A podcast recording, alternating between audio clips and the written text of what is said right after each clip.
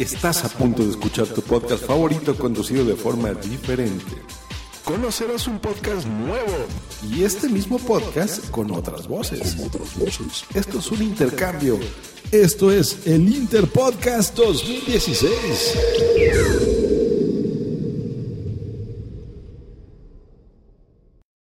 Hola, buenas tardes, chicos, chicas. No, soy la voz a lo que estáis acostumbrados en cosas que pasan en el siglo XXI. No soy José, ese personaje con superpoderes que dice ser cieguito, pero, sin embargo, es capaz de saber si el semáforo está en rojo o en verde, y que además es capaz de reconocer que el coche que está aparcado encima de la acera es un vehículo de limpieza del Ayuntamiento de Barcelona.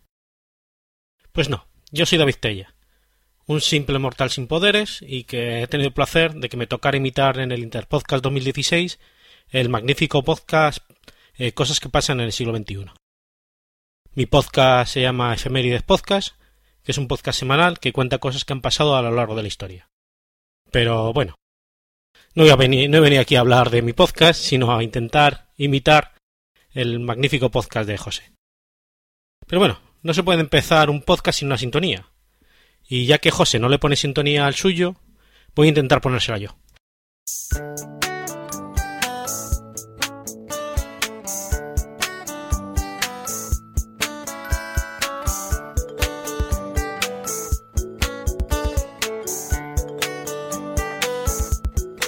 Cosas que pasan en el siglo XXI.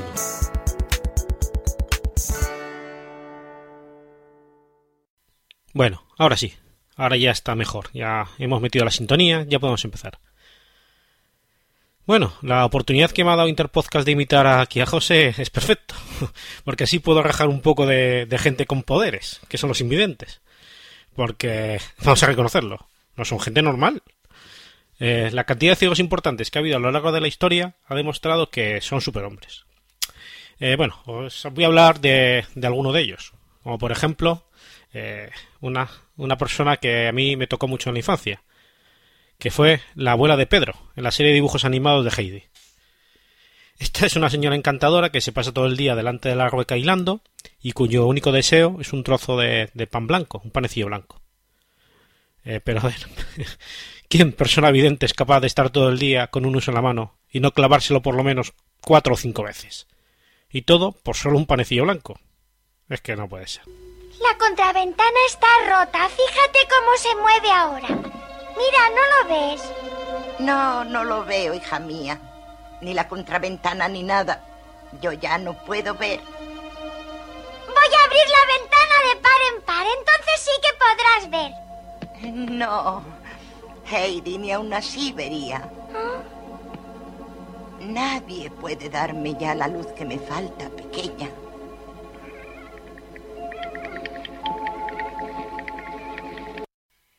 En el terreno de la música eh, también hay un montón de músicos ciegos. Stevie Wonder, por ejemplo.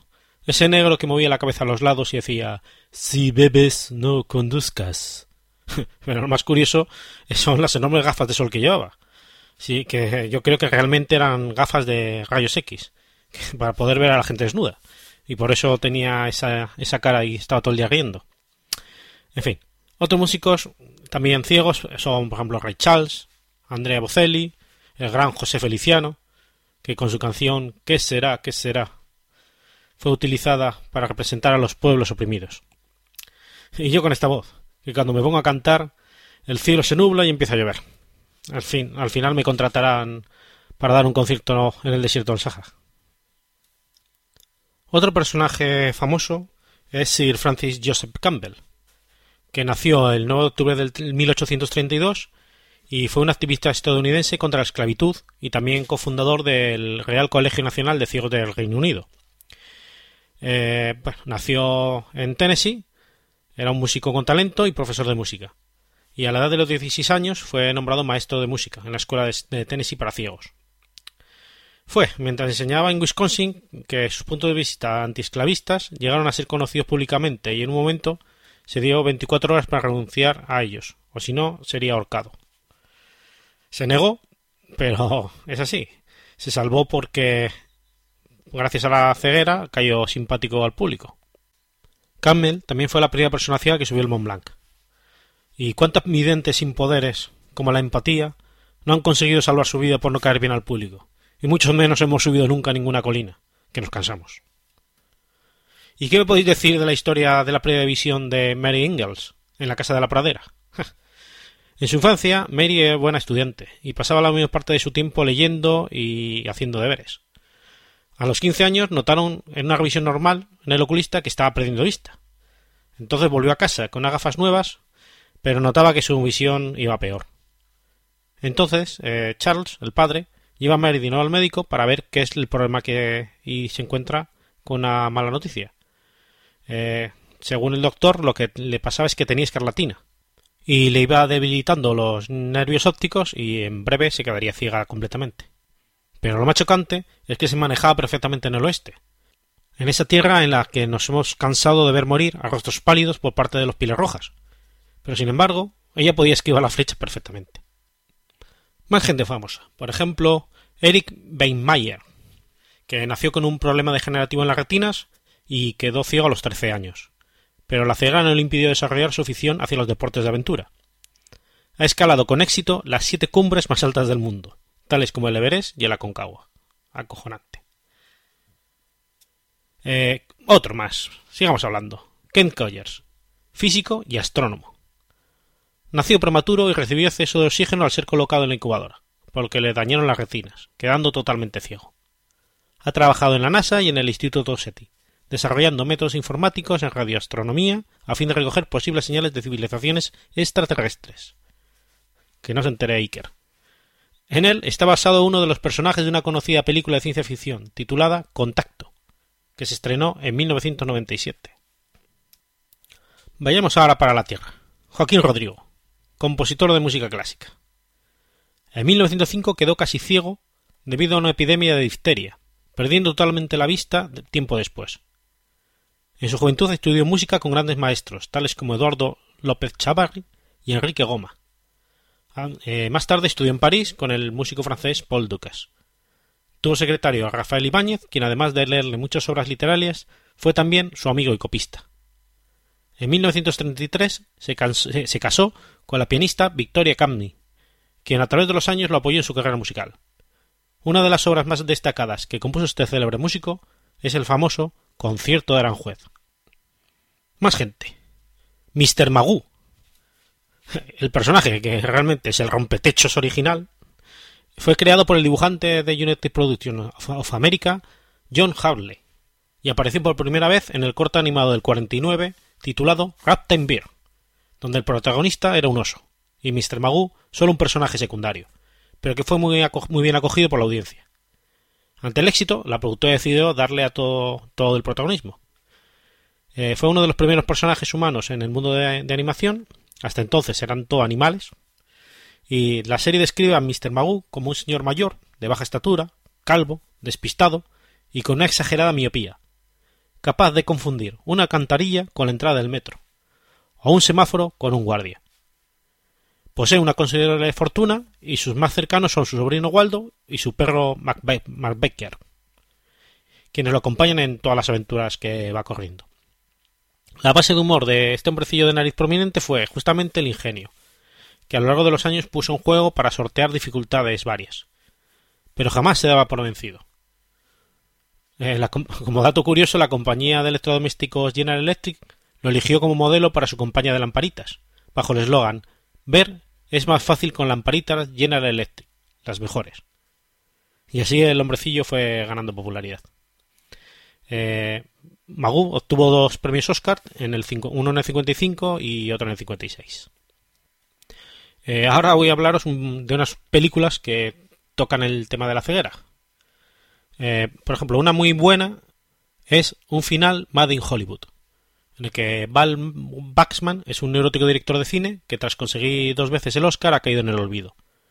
El fracaso lo ha llevado al mundo de la publicidad, pero él anhela desesperadamente volver a los escenarios. Su exmujer eh, sigue confiando en su talento y le propone dirigir una película de gran presupuesto que produciría su novio.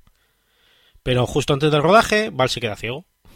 Como no estaba dispuesto a aprovechar esta oportunidad, decide ocultar su ceguera a todo el mundo y a seguir adelante con la película. Es una película del 2002 y está dirigida por Woody Allen. Otra película también muy buena es Perfume de Mujer, eh, que es una película italiana del 74 con Vittorio Gassman. Se trata de un joven cadete de la Armada que se le encomienda la tarea de servir de acompañante a un irascible capitán ciego durante un fin de semana de viaje entre Turín y Nápoles. Del capitán, un hombre bebedor y mujeriego, recibirá el muchacho ciertas lecciones que no podrá olvidar. Ahora, para mí, una de las mejores películas, que es Bailar en la oscuridad. Es una película de Lars von Trier, interpretada por la cantante Björk, en la que cuenta como Selma, una inmigrante checa y madre soltera, trabaja en una fábrica en un pueblo de los Estados Unidos. La única vía de escape de tan rutinaria vida es su pasión por la música, especialmente por las canciones y los números de baile de los musicales clásicos de Hollywood. Selma, esconde un triste secreto, que es que está perdiendo la vista, se está quedando ciega.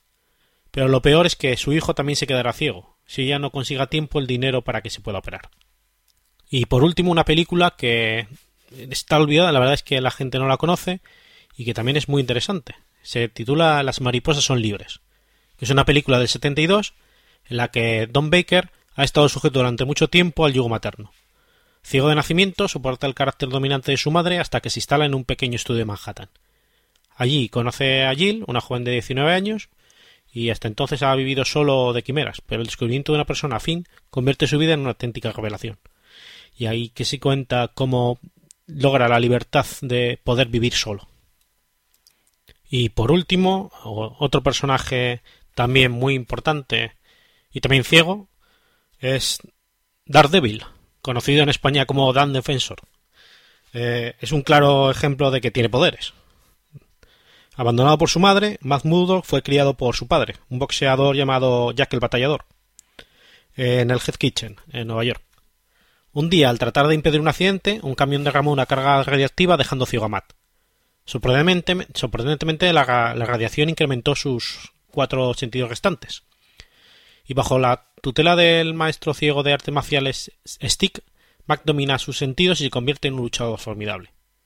También asistió a la Escuela de Derecho de Columbia junto a su amigo Franklin Nelson, pero poco antes de conseguir el doctorado, su padre es asesinado por agentes del arreglador, por negarse a perder en una lucha. Enfurecido, cuando el sistema jurídico no lleva al arreglador a la justicia, Matt se pone su traje hecho de la bata de boxeo de su padre y entra en acción como Daredevil, atacando salvajemente a los asesinos de su padre y aterrando al mismo arreglador, llevándolo hasta la muerte. Con el establecimiento de una pequeña firma de abogados en Nueva York junto a Froggy, Matt se compromete día a día a servir a la ley como el abogado Matt Murdock y de noche luchar contra los maleantes más allá del alcance de esta, como Daredevil, el hombre sin miedo. Y yo, un simple vidente, siento por la noche en algún calle con poca luz, aprieto el paso, acojonado y respirando aliviado al llegar a alguna zona con más luz. La verdad es que tengo envidia de estos superpoderes que tienen estos personajes que se hacen llamar invidentes. Yo que aun viendo me golpeo y tropiezo hasta con el hueso de una mosca. No me queda otra que quitarme sombrero y suplicar. Dan defensor. Sálvanos de todos los villanos estos pobres infelices que somos los videntes.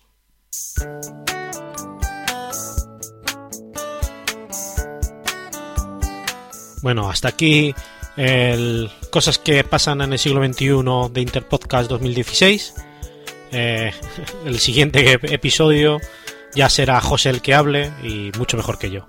Espero que os haya gustado y nos vemos el año que viene en el Interpodcast 2017.